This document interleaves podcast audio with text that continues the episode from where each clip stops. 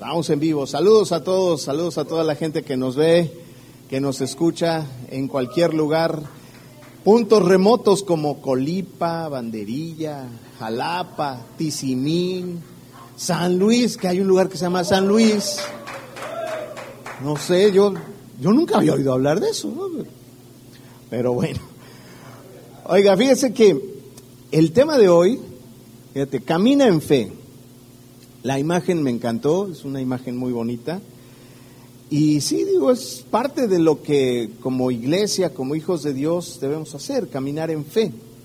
Suena fácil, es más, suena hasta romántico decir que caminamos en fe. No, yo siempre camino en fe, ¿no? Y sientes que hasta flotas. Pero realmente caminamos en fe. De repente hay cosas en la vida que nos hacen entrar en fe o salir de la fe.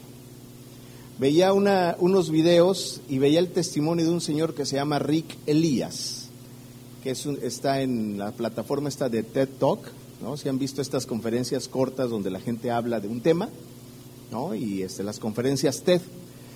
Eh, y bueno, él, él, hablaba porque él estuvo en ese aterrizaje, en ese acuatizaje de aquel avión en el río Hudson en Nueva York, ¿se acuerdan? Un avión que aterrizó en el río Hudson recién acababa de, de despegar, tuvo una falla, la pericia del, del, piloto fue, no me da tiempo de regresar al aeropuerto, las aves golpearon este, los dos motores, prácticamente perdió los dos motores a menos de 900 metros de altura, y pues eso fue toda una, toda una hazaña, ¿no? Y este hombre eh, decía que iba sentado en el, en el asiento 1D, en un avión, ¿saben cuál es el asiento 1D? Pues la fila 1 y el D es el que está así pegadito. Ves a las azafatas, a, la gente que está ahí, eh, a la tripulación, ¿no? Entonces, pues él podía ver ahí la cara de todo pegadito a la cabina, ¿no? Entonces dice que, pues se oye, se oye un ruido y que, dice, no, eh, voltea a ver a la azafata y le dice, no, seguramente son algunas aves que golpeamos, pero no se preocupe, ¿no? Y luego empieza a oír claca, claca, claca, ¿no? Unos golpeteos horribles y luego deja de oír los motores, ¿no? Quiero que te imagines eso, ¿no? Y luego que de repente, pues ya volteaba a ver a la tripulación y la tripulación decía, ¿no? o sea, ya ni le decían nada hasta que el piloto dice, prepárese para el impacto. Este hombre cuenta, pues todo lo que pasa en ese acuatizaje, todos sobrevivieron, todos los pasajeros sobrevivieron, este, fue un, un, acuatizaje exitoso, una cosa que nadie se esperaba. Incluso hay una película con Tom Hanks donde se cuenta esta, esta historia, véanla. Me recordó la vez que un amigo, que no voy a decir quién es, que es de Jalapa, este, que nunca había viajado en avión, fíjese, era provinciano. Sí, sí, sí. Y acababa de llegar a la Ciudad de México, casi, casi con una caja de huevo, ¿no? Así, sus cosas. Y entró a trabajar en una oficina, en una corporación muy famosa de medios de comunicación y su jefe le dice, este, Ángel, eh, la próxima semana vamos a Tijuana. ¿Sí? Es que es un hombre muy famoso. No, no, no, es otro ángel. Y le dice, vamos a ir a Tijuana la próxima semana. Y yo, ah, pues qué bueno, ¿no? Y entonces este, dice, bueno, pues mira, te van a dar los boletos, no sé qué. Dice, nos vamos, el, el, el jefe, mi jefe, ¿sí? Y eh, el, el, em, el, presidente de, de, la corporación y yo, íbamos a ir a una estación de radio. Entonces, bueno, pues ya, yo nunca me había subido un avión. Nunca me había subido un avión. Lo más que me había subido era un ADO. Y lo, para los que son de Veracruz, lo más que conocía era una U. Bueno, una vez fui a Cardel en un teciuteco. ¿no? Que era así, llevaban gallinas y todo, pero era lo más rudo. Bueno, llegamos y nos subimos al avión y ese avión, haz de cuenta que era como un teciuteco, pero versión avión. Se llamaba Aerocalifornia. No sé si alguien le tocó. Era como un adeo, pero con alas. ¿No? Las turbinas carbonizadas de afuera, la alfombra así medio raidita, olía a cigarro porque era reciente la ley de que, de que no se podía fumar, sin embargo a ese avión le tocó que se fumara, entonces te subías y olía a cigarro, y pues estaba así viejito, ¿no? O sea, se veía, pues que, pues nada más le faltaba a Mauricio Garcés allá adentro, o sea, ¿no? O sea, este, y bueno, pues ya Aquí voy a cambiar la historia. Se suben al avión, porque no me gusta contarla en primera persona. Este, se suben al avión y el avión despega. Y pues bueno, la primera vez que, que volaste en un avión, no sé si te acuerdas, ¿no? Pero era así de, te sudan las manos, ¿no? Tú dices, no, no, no, no le va a dar. No le va a dar. y ya cuando vuela dice, ah, sí le dio. No, el caso es que antes de llegar al destino, eh, había una tormenta. Ese avión era tan viejito que cuando el piloto hablaba, pues sí se oía así de... No, no le alcanzabas como a entender muy bien, pero más o menos se le entendía. El caso es que había relámpagos, había tormenta, ¿no? Y el piloto dice que iban a rodear no sé qué, yo no sé de eso. El caso es que empieza el descenso y empiezan a pasar por la zona de la tormenta.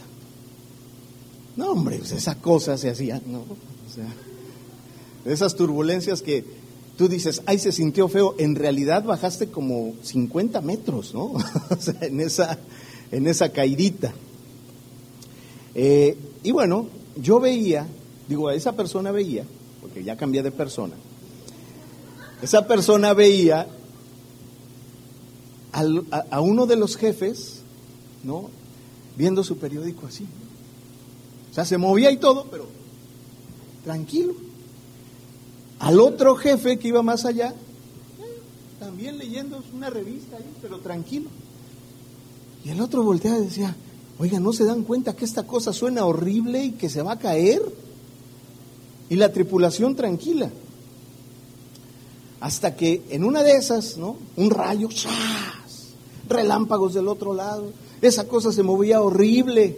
Ándale así, así. Gracias por el efecto. Ándale así, así. Y de repente se escucha una voz por el sistema de sonido que decía,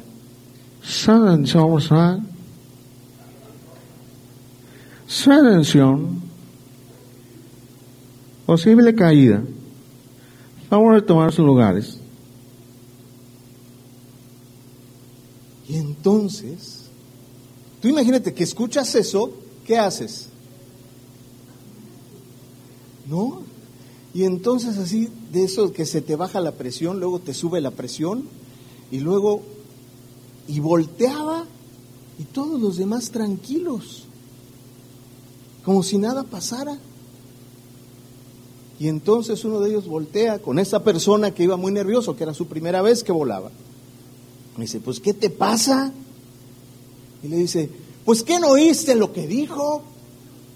Dijo, posible caída, favor de tomar sus lugares.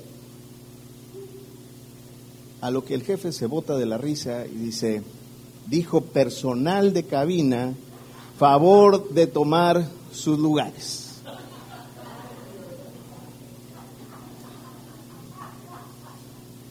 Y ya luego aterrizó el avión y ya.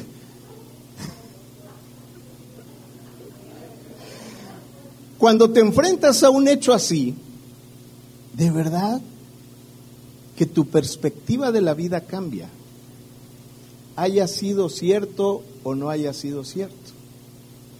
Por ejemplo, para mí cambió en muchas cosas porque después en las juntas de los lunes que se hacían en la oficina, mi jefe me decía, Ángel, Ángel, cuéntales, cuéntales cuando creíste que se iba a caer el avión. y tenía que contar la historia, ¿no? Es más, creo que hay una placa ahí en la entrada. Aquí trabajó el que creyó que se iba a caer el avión. Sin embargo, bueno, cuando, cuando nos enfrentamos a estas cosas, dicen por ahí que no hay, no hay ateo al que se le vaya a caer el avión, ¿no? O sea, empiezas a entender la superioridad de algo, ¿no? De Dios. Si no crees en Dios, dices, bueno, pues hay algo superior que está controlando esto. ¿Sí? Y el problema no es ese hecho, sino qué hago con ese hecho. ¿Se activa mi fe o no se activa mi fe? ¿Y qué tipo de fe se activa en mí después de un hecho así? Porque, porque Dios, Dios tiene un propósito, lo hemos visto, Dios tiene un propósito para ti, Dios tiene una promesa para ti. La conozcas o conozcas el propósito o no lo conozcas, puede que no lo conozcas. ¿Sí? Puede que en la vida tú estés diciendo, no, pues mi vida no tiene sentido, yo no sé cuál es el propósito de mi vida. O el que no lo sepas no quiere decir que no lo tengas. Y no solamente hay un propósito, Dios tiene varios propósitos para ti. Normalmente cuando Dios te llama, fíjate, Dios no te llama si no te va a sacar de un lugar. Y Dios no te llama para que salgas de un lugar sin una promesa. ¿Sí? Entonces, fíjate, Dios te llama para qué? Para sacarte de un lugar, ¿sí? Y no solo te saca por sacarte, sino te saca con un propósito, te saca con una promesa. Vamos a hacer este recorrido, vamos a ir a Génesis 12, donde Dios llama a Abraham, Abraham sin H. ¿Sí? Dice en eh, Génesis 12.1 dice, Por, pero Jehová había dicho a Abraham, vete de tu tierra y de tu parentela y de la casa de tu padre a la tierra que te mostraré. Y haré de ti una gran nación y te bendeciré y engrandeceré tu nombre, serás bendición, bendeciré a los que te bendijeren y a los que te maldijeren maldeciré. Y serán benditas en ti todas las familias de la tierra. ¿Sí? Fíjate nada más lo que le está diciendo Dios a Abraham. Le está diciendo, sal de donde estás, pero ve el tamaño de la promesa que le está diciendo. ¿Sí? Dios te llama, Dios te da la promesa, ¿sí? ¿A dónde iba Abraham? no sabía dónde. La instrucción era sal, pero no sabía exactamente para dónde. Él no sabía, Dios sí lo sabía, pero él no. ¿Sí? Exacto. Entonces lo que oyó Abraham fue posible caída. ¿Sí? ¿Tú qué hubieras hecho si Dios te dice, deja tu casa, deja todo lo que tienes hoy y vete porque tengo una promesa para ti. Así en la casa donde vives hoy, en la casa donde estás hoy. Deja todo, todo. No, pero mi trabajo, no, deja todo, agarra a tus hijos y órale, vámonos. Bueno, Abraham no tenía hijos, ¿no? Pero, ¿qué haces? ¿Qué haces si hoy Dios te dice eso? ¿Qué es lo que sucede? ¿Sí? Dios nos lleva a caminar en un aparente vacío. ¿Sí? El chiste de esto, el reto es obedecer lo que Dios te dice, aunque no veas. Obedecer aunque no entiendas. ¿Sí? Porque ese paso que das entre que tú sales de donde estás y das el primer paso, se llama proceso. Y ese proceso es el que va a utilizar Dios para formar tu carácter, para moldearte y prepararte para el siguiente paso que vas a dar. Pero si tú no das ese paso, pues no. Empieza el proceso, la promesa empieza a operar aunque tú no la veas, aunque tú no veas el resultado final, la promesa empieza a operar. ¿sí? La manera humana de entenderlo es que yo no vea la promesa. Eso es normal, que tú no veas la promesa. ¿Sí? ¿Qué es lo normal humano? Lo normal humano es que veas las circunstancias, no la promesa. ¿Sí? En el avión, este amigo, Zacatón, o sea, solo veía las circunstancias. ¿No? O sea, todo parecía indicar que era una posible caída. ¿Sí? Y así tronaba, ¿no? Más feo. ¿Sí? Entonces, activamos, hay un mecanismo de la naturaleza humana que es como el celular cuando lo pones en modo avión, ¿sí? Haz de cuenta que tú tienes un modo de espera. Cuando no entiendes el propósito, cuando no ves la promesa y solo, solamente ves las circunstancias, la mayoría de las veces activamos el modo espera. Y en el modo espera, ¿qué pasa? Pues nada, esperas. ¿Y a quién le gusta esperar? Pues a nadie. Y, en la, y si activas inconscientemente el modo espera, ¿sí? lo más seguro es que si solo estás viendo las circunstancias, empieces a quejarte. Y empieces a ver lo que decía el pastor, solamente ves el punto negro en lugar de ver todo lo blanco. ¿Sí?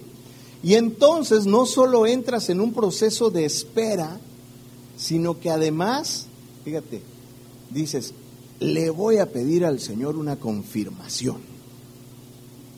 Fíjate nada más en qué cosas caemos, ¿no? No, no, no. Señor, si de verdad tengo que salir de aquí para la promesa que tú me diste, mándame una señal. ¿No? Bueno, qué bobada tan grande. Esto que te estoy diciendo es muy peligroso. Porque ¿quién eres tú para decirle a Dios cuáles van a ser las condiciones de la promesa que Él te dio?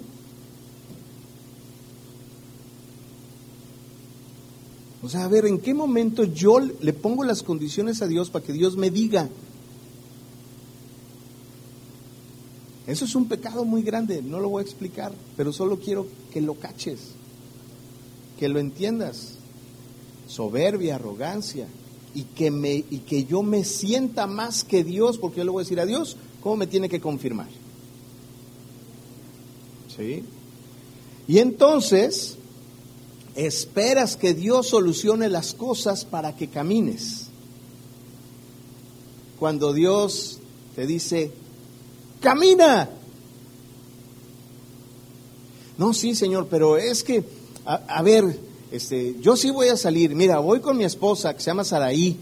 Este, y viene, viene mi sobrino, viene, sí, pues vienen aquí algunos de la banda, pero ¿dónde vamos a ir? No, tú camina. No, no, no, a ver, pero, pero ¿dónde vamos a ir? ¿A dónde me vas a llevar? Y quieres que Dios te dé el tour y que te dé todo específicamente de todas esas cosas. ¿Sí? Ahora, ¿por qué ocurre esto? Esto ocurre por miedo. Porque cuando solo ves las circunstancias, empieza el miedo a tratar de convencerte y tratar de decirte que sí, que no y cómo.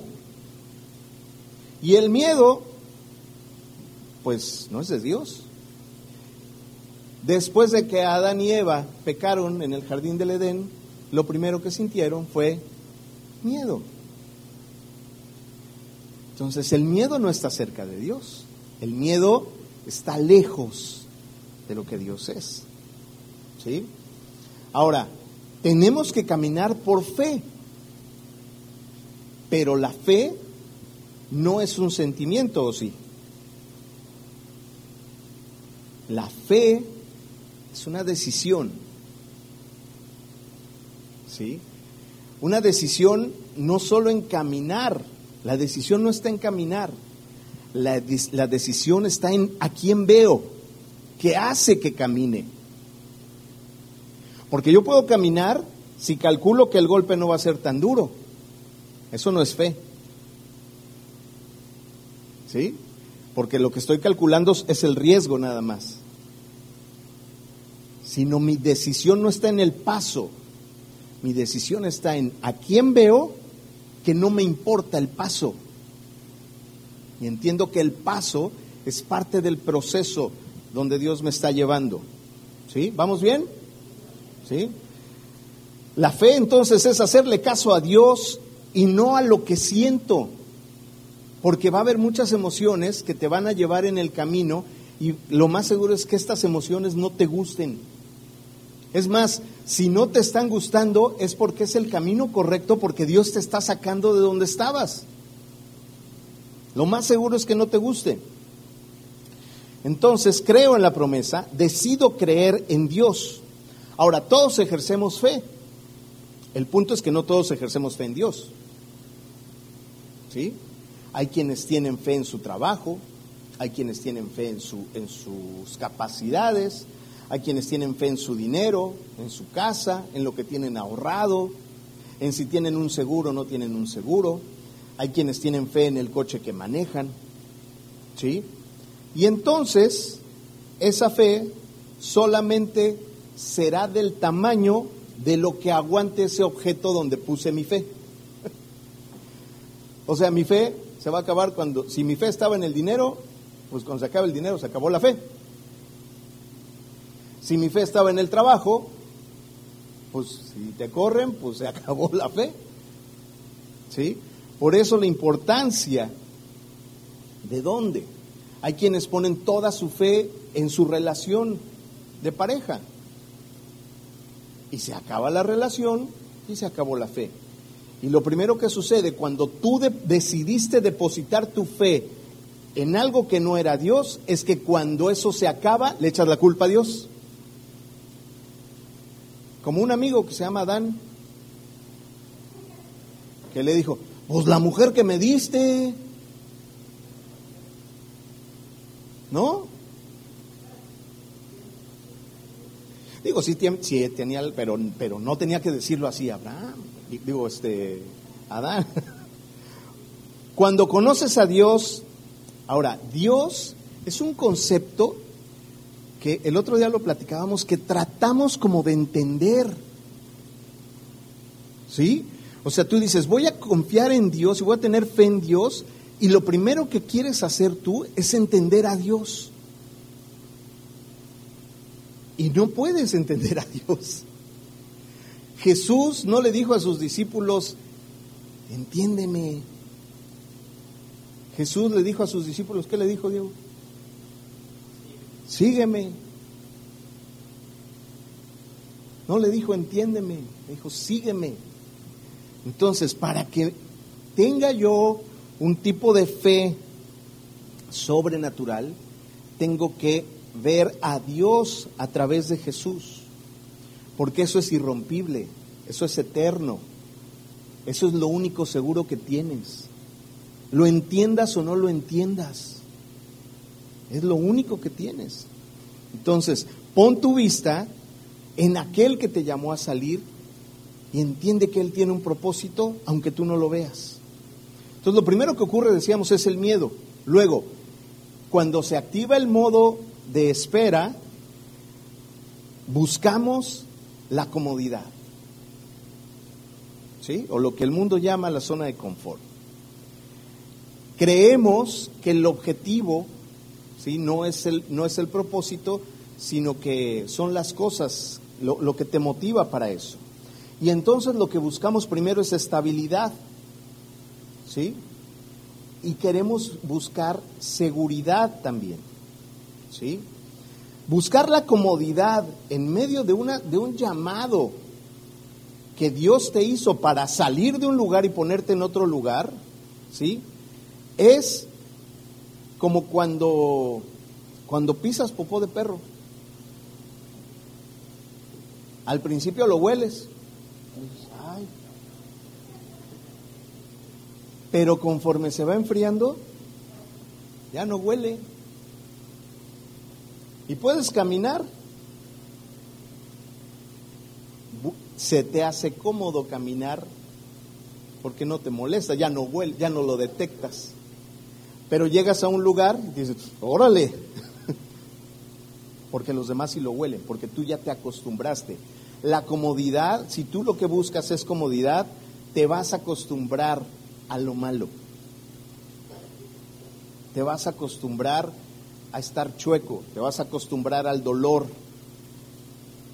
te vas a acostumbrar a los malos tratos. ¿No? Yo tenía una tía que tenía un dolor y que nadie le, ningún médico le atinaba, bueno, más bien como que ella siempre decía que tenía el dolor. ¿No? Yo creo que los médicos sí le decían que era, pero ya era su dolor. Y a ella le resultaba más cómodo abrazar el dolor, porque ahí era amada por la gente alrededor, que salir del dolor. Fuera del dolor no encontraba lo que ella entendía como amor. ¿Sí? ¿Vamos bien? ¿O ya nos vamos? No, si quieren ya nos vamos. Ya, pues ya con la historia del avión ya tenemos. Posible caída, así se debió haber llamado, ¿verdad? Un avión así, posible caída. Ándale. Bueno, la comodidad o el, el, eh, como le llamamos, el, em, la zona de confort. ¿Sabes cuál sería la definición de la zona de confort? Es un lugar apestoso, incómodo, pero que amas porque ya te acostumbraste. Sea una relación, sea un trabajo. Bueno, ya no voy a seguir porque. Ah, no, porque luego se enojan conmigo. Bueno, fíjate bien, ¿de dónde sacó Dios a Abraham? ¿Cómo se llamaba la ciudad? Pregunta de trivia, ¿cómo se llamaba la ciudad de donde Dios sacó a Abraham? Se llamaba Ur de los Caldeos, efectivamente. Esta ciudad es una ciudad que estaba cerca de Babilonia y tenía, digamos, cierto grado de modernidad. Tenía construcciones interesantes, tenía desarrollo de arquitectura de acuerdo al tipo de vientos que había, lo cual hacía que, las casas que estaban construidas ahí fueran frescas. ¿sí? Yo estaba leyendo que Ur de los Caldeos tenía eh, prisiones, por ejemplo. Fíjate, tenía un lugar, un lugar donde bien donde ponían a los presos, ¿sí? Tenía tecnología, ¿sí? Era un lugar en donde podíamos decir que en ese tiempo, en esa zona, pues valía la pena vivir. Era una ciudad moderna, era una ciudad cómoda, ¿sí? Y estaba toda la demás familia de Abraham, ¿sí? Él, podíamos decir que estaba en un área de comodidad. Y Dios le dice, vente, ¿sí? Y deja todo eso. ¿Sí? Hay gente que se vino a vivir a Cancún por comodidad. Y de repente Dios te trajo con otro propósito. ¿Sí? Tú crees que hay comodidad, pero en realidad te trajo para transformarte, para hacerte diferente. ¿Sí? Ahora, Veíamos el miedo, veíamos que buscamos la comodidad y cuando no entendemos, cuando activamos ese modo de espera, entonces también buscamos consejeros. ¿Sí? Empezamos a buscar opiniones para validar lo que creemos que es correcto. En lugar de, de hablar con el que te envió, En lugar de buscar la relación con el que te envió, buscas validar con el de junto, ¿no? ¿Cómo ves, Claudia? Que Dios me dijo que, pues, que agarraba yo para allá. ¿Tú cómo ves? ¿No? Y pues sí, digo, nosotros somos re buenos para dar consejos, ¿no? Es más, tú sabes perfectamente qué aconsejarle a tu amiga que está pasando por un... Tú le puedes aconsejar. Bueno, te voy a decir que en los, en los consejos humanos normalmente va a haber eso, humanidad.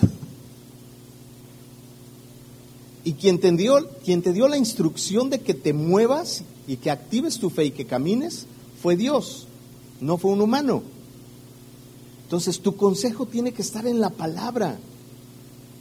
Porque el consejero humano normalmente te va a dar su opinión desde su perspectiva y si él no tiene una relación con Dios, pues te va a dar un punto de vista bien intencionado probablemente, no deseándote que te vaya mal, pero va a ser un punto de vista limitado. Tip, un buen consejero nunca te va a decir lo que tienes que hacer. Un buen consejero te va a decir que busques a Dios. Un buen consejero te va a decir lo que Dios dice respecto de esa situación. Un mal consejero te va a decir lo que tienes que hacer.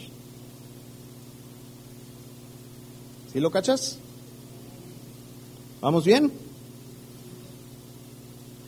Dios nos llama a salir por fe, no por vista.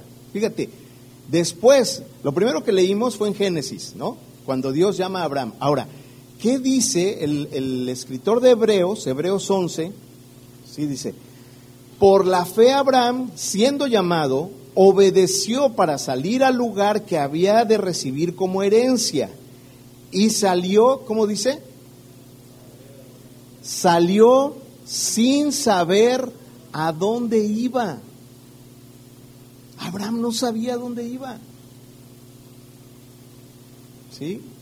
Pero es considerado el padre de la fe, porque aún sin saber dónde iba, fue. aún sin saber dónde iba, fue. La familia le preguntó a Abraham, ¿a dónde vas? Dice, pues no sé, solo Dios lo sabe, ¿no? Y esa es nuestra confianza, eso es lo que tenemos que hacer. Dios te dice que avances viéndolo a Él a los ojos. Él te va a revelar el camino. Dios abrió el mar para que pasara su pueblo. ¿Tú crees que Dios no te va a guiar de manera correcta si tú caminas en fe y lo, puedes ver a Él a los ojos? En lugar de activar el miedo, ¿sí? en lugar de activar a, a los consejeros, en lugar de buscar la comodidad. ¿sí? Quiero que pienses esto. Abraham tenía aproximadamente 75 años la primera vez que Dios le habló. 75 años. O sea, 75 años. Y le dijo que iba a ser padre de naciones. ¿Sabes cuántos hijos tenía? Ni uno. O sea, si Abraham se hubiera quedado a ver las circunstancias, pues no sale. No voy y no voy. ¿Por qué? Porque ya estoy alucinando. Es más, hubiera sido diagnosticado con esquizofrenia porque había voces. ¿No? Porque pues no, ni cómo. Lo único que tienes que saber es que Dios está contigo y esa es tu seguridad.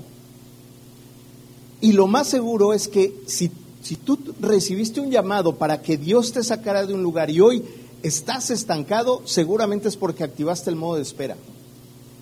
Y ese lo activaste tú, no lo activó Él. Si estás estancado es porque no confías, porque no lo conoces. El llamado de Dios siempre desafía la lógica humana. El llamado de Dios siempre desafía la lógica humana. Y cuando no entiendes, ¿sí? Fíjate, si no entiendes y te estancas, ¿qué pasa? Pues nada, ahí te quedas, como pepino de mar. ¿Conocen los pepinos de mar? ¿No? ¿Sabes cómo hace un pepino de mar?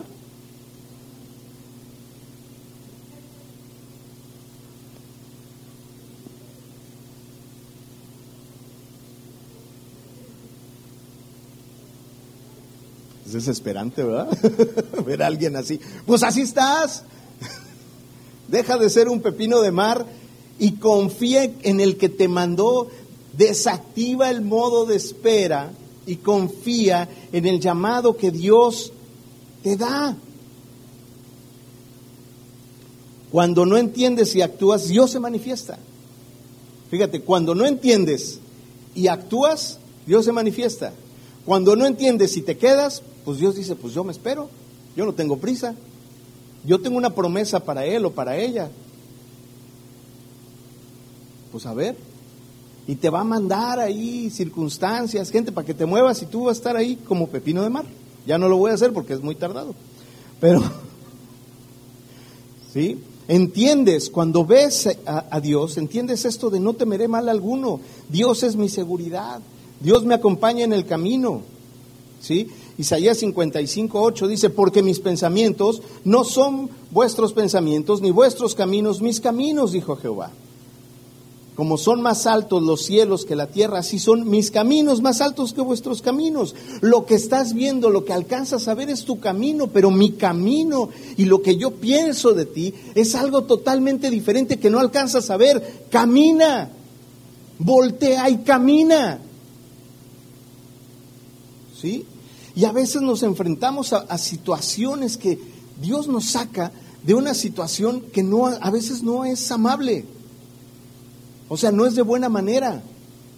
Puede ser a través de una enfermedad, ¿sí? a través de, de, un, de un cambio de vida como este del avión. De un momento a otro tu vida puede cambiar y tú decides dónde pones tu visión. Mientras más débil soy, más fuerte me hace Dios, porque si yo me hago el fuerte humanamente, no permito que Dios opere y no permito que, que Dios haga su propósito en mí. ¿Sí? Por eso, vuelvo al mismo punto, Dios, Jesús no dijo entiéndeme, sino dijo sígueme. Y entonces Dios se va a encargar de darte las evidencias de su amor en ti que te van a generar la seguridad, la confianza en lo que estás haciendo, porque entiendes que no es un propósito tuyo, sino entiendes que es un propósito que Dios te dio. Fíjate, ahí, ahí mismo en Isaías 55, pero antes dice, buscad a Jehová mientras pueda ser hallado. O sea, busca a Dios ahorita que puedes, va a llegar un momento en el que no vas a poder. Ahorita que puedes, búscalo. ¿Sí? Llamadle en tanto que esté cercano. Deje el impío su camino y el hombre inicuo sus pensamientos y vuélvase a Jehová, el cual tendrá de él misericordia y al Dios nuestro, el cual será amplio en perdonar. Y vuelve otra vez, bueno, vuelve con esa parte que les decía hace rato, porque mis pensamientos no son vuestros pensamientos, ni, ni vuestros caminos son mis caminos. ¿Sí? ¿A quién le está hablando en, en, esta porción de la escritura? Dios le está hablando a alguien que ha tomado malas decisiones. Y le está diciendo, voltea para acá. ¿Quién de aquí ha tomado malas decisiones? Es más, yo creo que un diploma me hubiera ganado en tomar malas decisiones. Así es. La paz está en saber que Dios es el que te da el propósito y Dios es el que te da el llamado. Y, probablemente ahorita muchos digan, sí, ok, sí, pero tú sí lo sabes porque, porque Dios ya te dio claridad en un llamado. No, Dios también te dio a ti claridad en un llamado. ¿Pero cuál? ¿Cuál, cuál es mi llamado? ¿De dónde me está sacando? ¿No? ¿Te preguntas eso? Sí, hay alguien que, que, diga, es que yo no entiendo cuál es mi llamado, yo no entiendo bien cómo, cómo, cómo está la cosa. ¿Sí? Dios no quiere solucionarte los problemas. Porque Dios lo que quiere es formarte para que le entregues esos problemas. Y entregarle, entregarle tus problemas a Dios no más es decirle, ahí te encargo, ¿eh? No. Entregarle tus problemas a Dios va mucho más allá. Tuve esta semana una situación con, una persona, una pareja, que están esperando bebé. Y unos amigos de hace muchos años, tiene mucho que no los veo, pero mantenemos contacto. Y les dieron eh, el diagnóstico que su hijo va a nacer con síndrome de Down. ¿Sí? Y a nadie le gusta eso. Nadie quisiera eso. ¿Sí? Sin embargo, después de conversar y de orar y de estar orando juntos, eh, porque finalmente ellos aceptaron a Cristo hace ya algún tiempo, entonces sí alcanzan a, entender. Y ella, ella oraba, y me llamó mucho la atención, de hecho por eso, por eso el tema, porque ella oraba y decía, Señor, no, me, no le quites al bebé el problema, si el problema está en tu voluntad, pero ayúdame a poder actuar en fe para que a pesar de ese problema, yo pueda caminar viéndote a ti.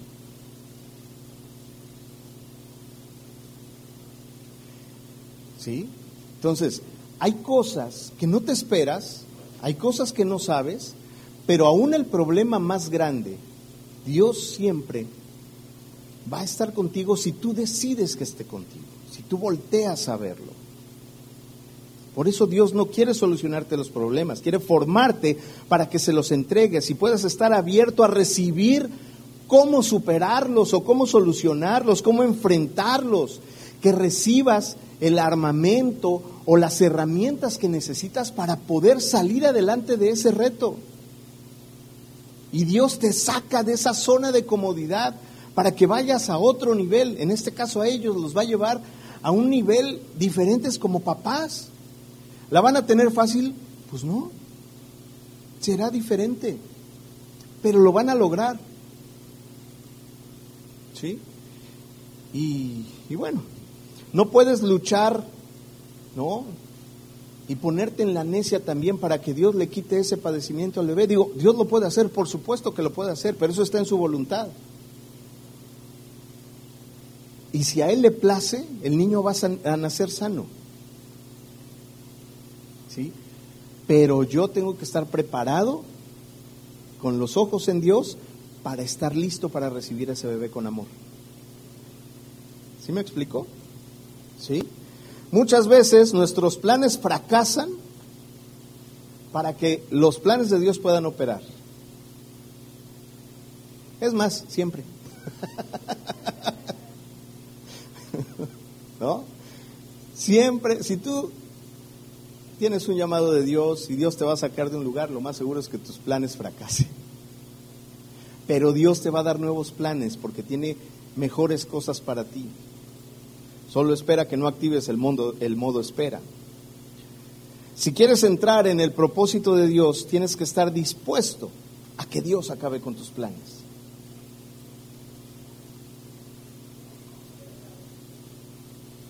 si quieres entrar en el propósito de Dios, tienes que estar dispuesto a que Dios acabe con tus planes. ¿Sí? Son todos, todos. Volvemos al mismo punto de la entrada. Pon tú que sí. Volvemos al punto de la entrada. Si Dios viene ahorita y te dice, deja todo lo que tienes, deja tu casa, deja tu trabajo y salte, vente tú y tu familia, ¿te vas? ¿O no te vas? ¿No? Por eso, pero si no, pues ¿cómo? Fíjate bien, vamos a ver lo que le pasó a Lot y a su familia. Ellos cortaron con Abraham y le dijeron, mira, Abraham, tú estás loco, dices que oyes a Dios, este, pues nosotros mejor nos vamos por otro lado. Aquí hay un lugar muy bonito que se llama Playa del Carmen. Ah, no, este, se llama Sodoma. Este, hay, muchos extranjeros, hay fiesta, hay este, sexo, drogas y rock and roll, etcétera, etcétera. Entonces se fueron para allá. Sin embargo, la misericordia de Dios ¿sí? le revela a Abraham lo que va a suceder y entonces viene ahí un momento importante que no voy a escribir, pero van por Lot y van por su familia. Y es más, van dos soldados del ejército de Dios y, ocurre ahí una situación este, muy chistosa, ¿no? Lot le regala a las hijas, o sea, no saben ni qué hacer como para negociar ahí con, con los que quieren matarlos, en fin, pasan muchas cosas. Pero bueno, lo que sucede finalmente es que les dice, escapa por tu vida, no mires atrás, ni pares en toda esta llanura, escapa del monte, no sea que perezcas. Eso es lo que lo que les dice Dios. Y salen, lo toma la mano de su esposa y corren. ¿Y qué les dijo Dios que hicieran? Tú corre y no voltees atrás. Cuando voltea hacia atrás, ¿qué es lo que ocurre? Se convierte en estatua de sal. Es decir, perece. De repente Dios nos saca de ciertos lugares e insistimos en voltear atrás.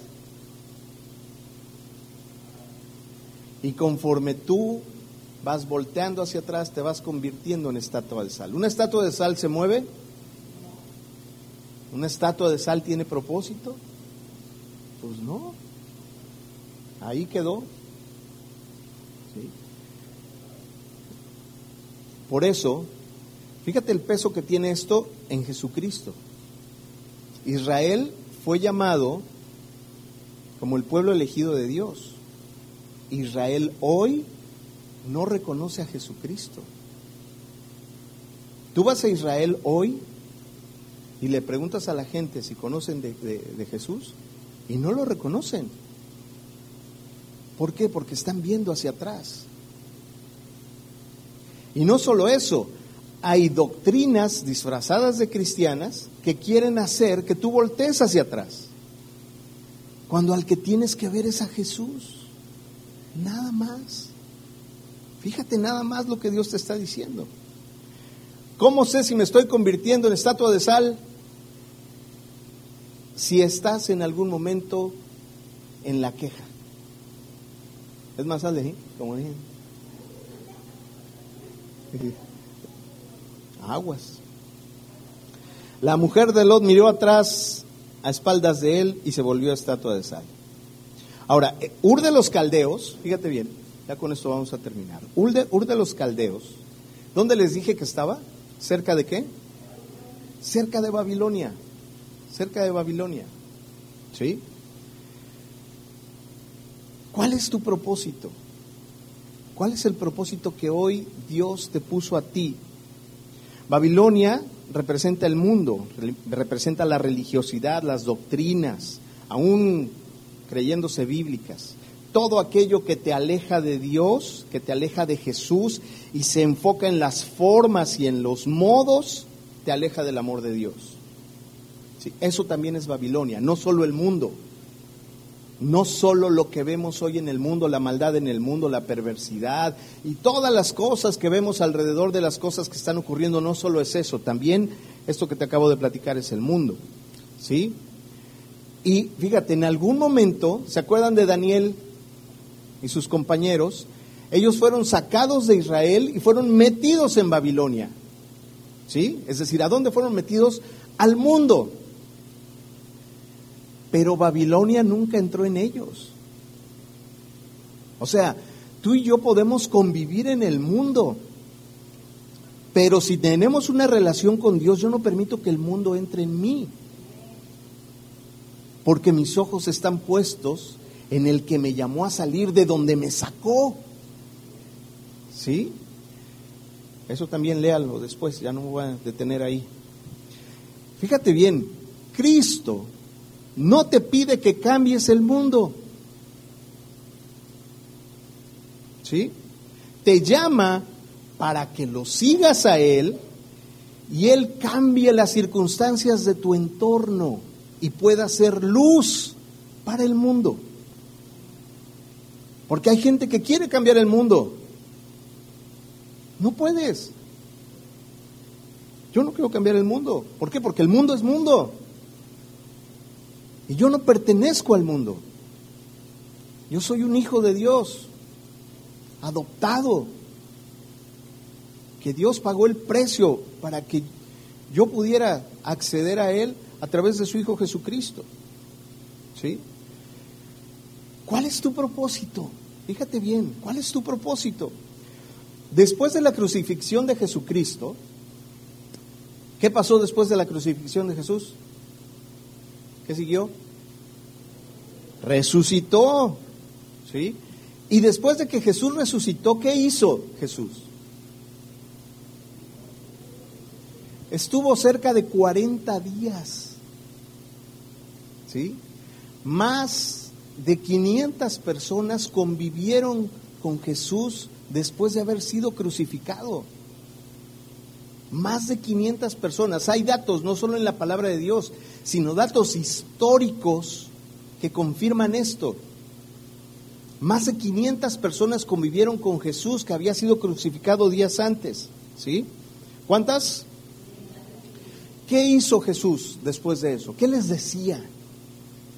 ¿Sí? Decía, entre otras cosas, instrucciones y les hablaba de lo que venía en el propósito siguiente. ¿Sí?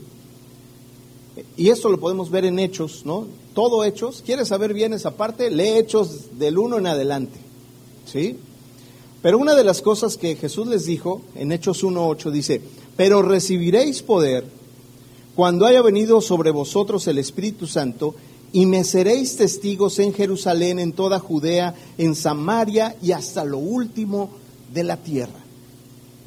O sea, cuando yo me vaya, va a llegar alguien que se va a quedar con ustedes. ¿Quién era ese alguien? El Espíritu Santo. Y entonces me seréis testigos, es decir, van a ser mis embajadores, van a ser mis apóstoles, que quiere decir enviado, ¿sí? en Jerusalén, en toda Judea, en Samaria y hasta lo último de la tierra. ¿Sí? ¿Vamos bien? Muy bien.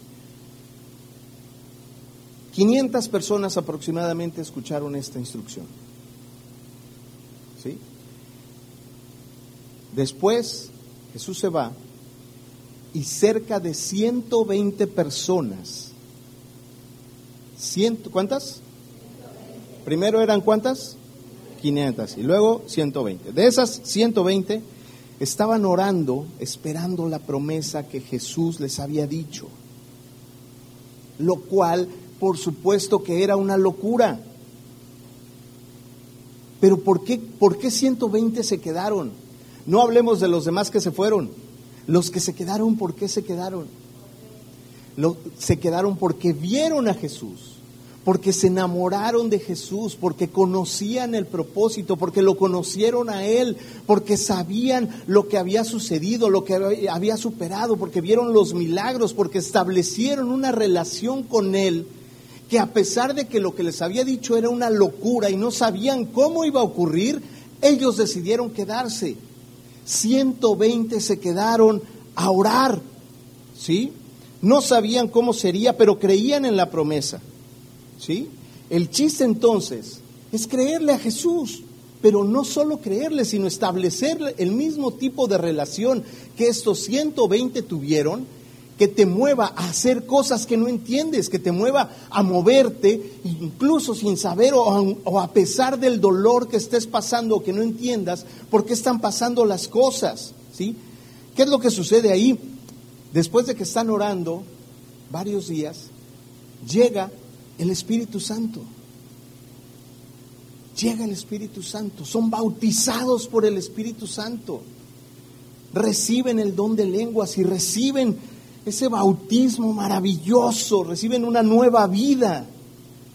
Quiero que te imagines esta, esta promesa cumplida en estas 120 personas que, estaban orando, no sabían qué iban a recibir y cómo lo, cómo lo iban a recibir. Sin embargo, de repente uno empezó a hablar en, una, en unas lenguas que no conocía, ni otro, y otro, y fue creciendo de una manera, wow, que no lo podemos imaginar. Y ahí, ahí nace la iglesia con el propósito que Dios les acababa de dar, que Jesús les acababa de dar. Les decía, van a recibir y entonces van a ser mis embajadores y van a ir a todo el mundo a ser testigos de mí, de lo que ustedes vieron. ¿Sí? Entonces, ¿cuál es tu propósito? Si tú crees en Jesucristo, crees que murió en la cruz, que resucitó y que está sentado a la diestra del Padre, entras entre estos 120 que creyeron. Y entonces tu propósito es ser enviados a llevar a predicar esta palabra. Y deja de pensar en que el propósito tiene que ver contigo. El propósito que Dios puso no tiene que ver contigo, tiene que ver con Él. Porque pensar que el propósito tiene que ver contigo es egoísta. El propósito tiene que ver con Dios. ¿Quién trae Biblia? A ver, doña Bere. No, Cindy. Búsqueme Hechos, busque el libro de Hechos, digo la carta de Hechos. A lo largo de todo Hechos, fíjate, Hechos, ¿cómo, se llama el libro de Hechos? Digo la carta de Hechos. Hechos de los apóstoles. Bueno, debería llamarse Hechos del Espíritu Santo. ¿Sí? Busque el capítulo 29.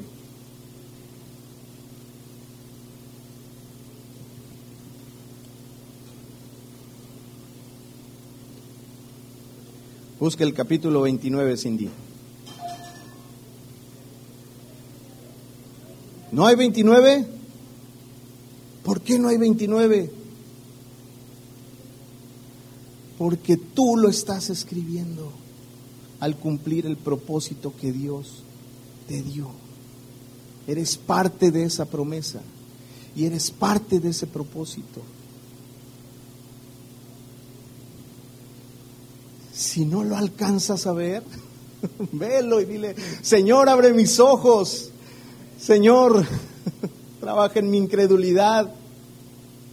Pero yo quiero ser parte de esos 120 que reciben esa promesa tuya, Señor. Yo no entiendo, perdóname, Señor, si yo he querido poner mis necesidades y mis propósitos encima de los tuyos, Señor, perdóname. Pero hoy entiendo y recibo esta palabra para hacer cumplir el propósito que tú tienes para mí. Yo soy la iglesia. Ponte de pie. Yo soy la iglesia. Yo soy la iglesia, Señor.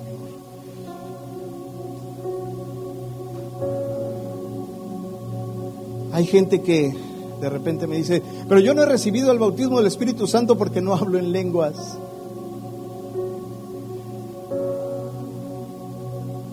no solamente son las lenguas.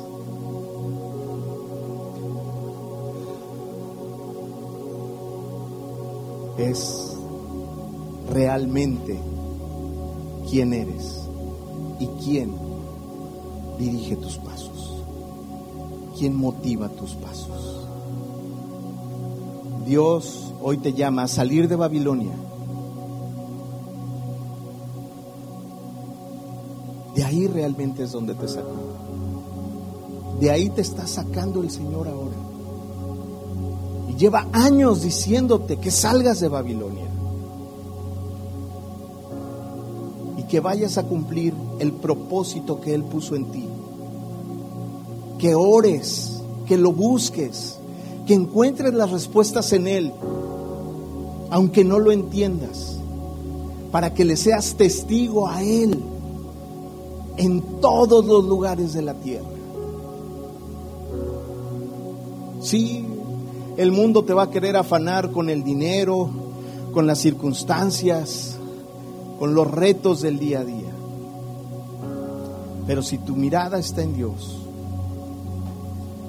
el propósito se está cumpliendo y eres parte de escribir esa porción que aún sigue caminando y de la que tú formas parte. Tú eres la iglesia. Cierra tus ojos.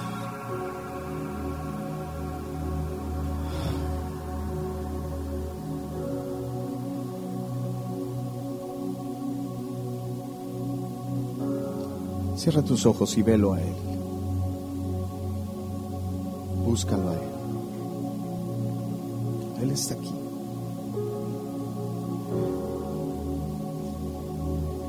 El Espíritu Santo no es algo que llames hoy y que venga. El Espíritu Santo está en ti.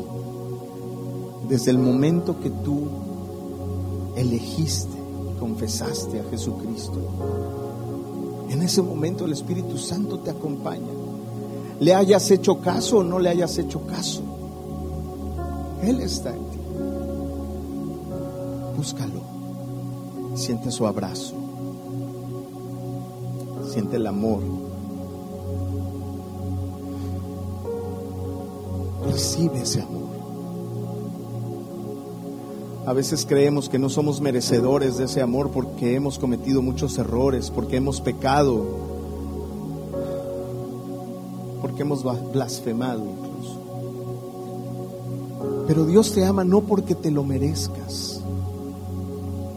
Dios te ama porque eres su hijo, eres su hija. Porque Jesucristo pagó el precio por ti para que no importara lo que hicieras, Él pudiera amarte. Y eso es lo que hoy, lo que hoy tienes. No lo estás recibiendo porque ya lo tienes. Pero solamente date cuenta que lo tienes. Y date cuenta del propósito que Dios puso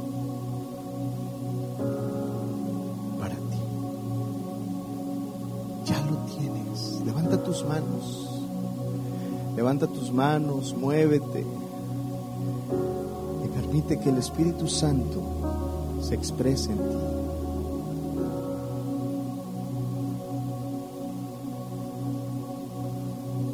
Si quieres hablar con Él, habla con Él.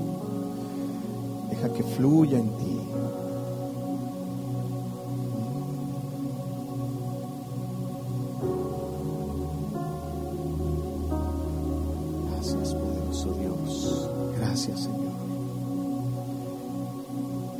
Pido perdón si he activado mi modo de espera en el llamado que tú me has dado.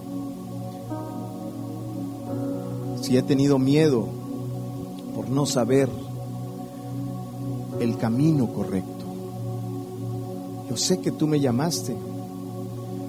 También sé que me ha dado miedo caminar en ti. He buscado mi comodidad. He buscado consejeros que no me han llevado a ti, Señor. Y a veces les he creído. Perdóname por eso, Señor. Yo quiero tener una fe como la de Abraham, que aún sin conocer el camino, Él te conocía a ti, Señor. Pero además, ahora no solo eso, sino que a través de Jesucristo me es más fácil entender ese propósito que tú tienes, Señor. Señor, te entrego mi vida, te entrego mi corazón. Y sí, hoy Hoy dejaría todo, Señor. Lo dejo todo para seguirte a ti. Gracias, Señor. Gracias por tu Espíritu Santo. Gracias por tu amor. Gracias por tu abrazo que me das hoy. Gracias, poderoso Dios. Gracias en el nombre de Jesús. Gloria a Dios.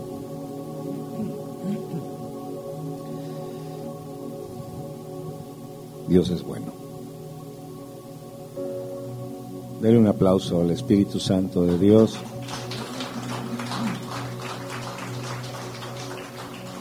Damos gracias a Dios por la vida Pastor Ángel. Nos trajo un mensaje maravilloso. Posible caída. Posible caída. Abróchese los cinturones. Miren. Posible caída. Jesucristo está detrás de la cruz o antes de la cruz? A ver.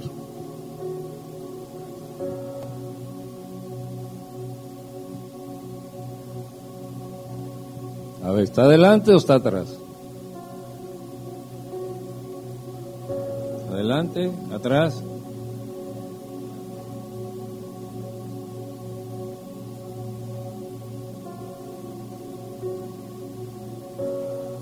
Uno lo ven atrás, otro lo ven adelante. ¿Cómo te gustaría a ti? Ya no cómo lo ves, sino cómo te gustaría verlo. No, no. Sí, ¿Cómo te lo gustaría ver? ¿De frente o mirando hacia la eternidad?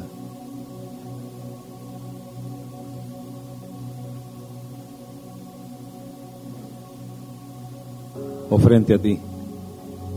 Ah, ya cambiaron. ¿Ya ve qué rápido cambiaron? Por eso es que lo que predicaba el pastor era algo maravilloso. Cuando Dios llama, Dios no se equivoca. y es por ese lugar y, y, es por fe. Así es de que le damos muchas gracias a Dios por esto. Quiero darles un aviso. El próximo domingo, siéntese tantito, el próximo domingo eh, estará con nosotros Linda Wilson.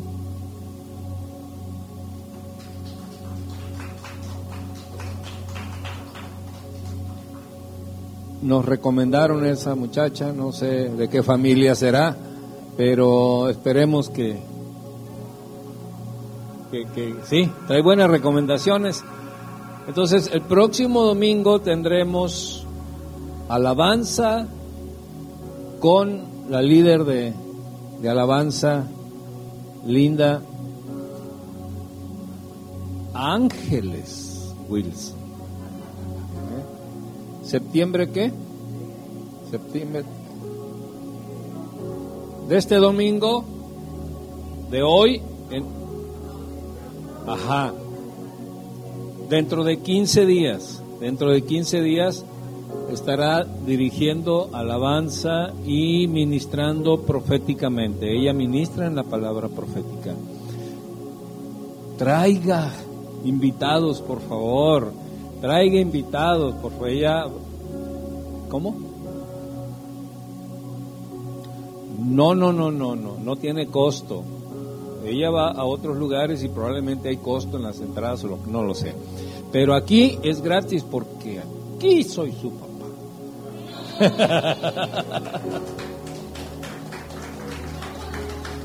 bueno, también allá soy su papá, pero bueno. Entonces ella estará con nosotros y eh, estará ministrando a través del canto, a través de la, de la palabra y el Señor se mueve en ella con palabra profética. Así de que prepárese, dentro de 15 días estará con nosotros. Me rodeas con melodías, me rodeas con tu canción. Bueno, ella es linda. Vamos a estar de pie. Súbale, súbale. Mis enemigos y el temor se Ancho. van. Amén. La mamá trae no Muy bien, vamos a, a finalizar estos momentos. Eh, pues vaya por los que no están, que andan de vacaciones y que no sé qué, pero bueno, como quiera, vayan por ellos, échenles una llamadita, cobíjelos, abrácelos, pida por ellos en oración, tráigaselos. Amén. Dé el paso, porque Dios es el que llamó. Sí, Señor. Desde el vientre, desde el vientre, me escogiste. Pero nuestra oración y nuestra atención hacia ellos, el Espíritu Santo vuelve a traerlos. No es que se quieran muchas veces irse, pero las circunstancias pasan. de alguna manera, si nosotros lo hacemos, estamos también sembrando esa acción porque también nosotros podemos pasar por una situación difícil y que nos podemos ausentar, pero siempre va a haber alguien que te va a buscar. Y, que, y somos una familia. Entonces tú este sentir que lo hagamos, que les mandes un mensaje y que seas una extensión del pastor, de la iglesia, sobre todo de Dios para poder, tú ahorita que puedes estar fuerte y que puedes estar aquí, que puedes tener la convicción bien puesta, ¿verdad? Ayudarles a otros. Llegarán a veces momentos, ¿verdad? Que no tenemos fuerzas o nos pasan situaciones también, pero siempre vamos a estar ayudándonos unos a otros como familia. En el nombre de Jesús. Amén. Muy bien. Levante su mano derecha y diga, somos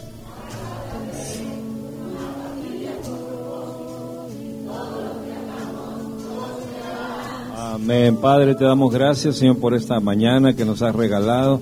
Gracias porque te hemos traído las primicias, Señor. Las primeras horas, Señor, de esta semana a tus pies, Señor.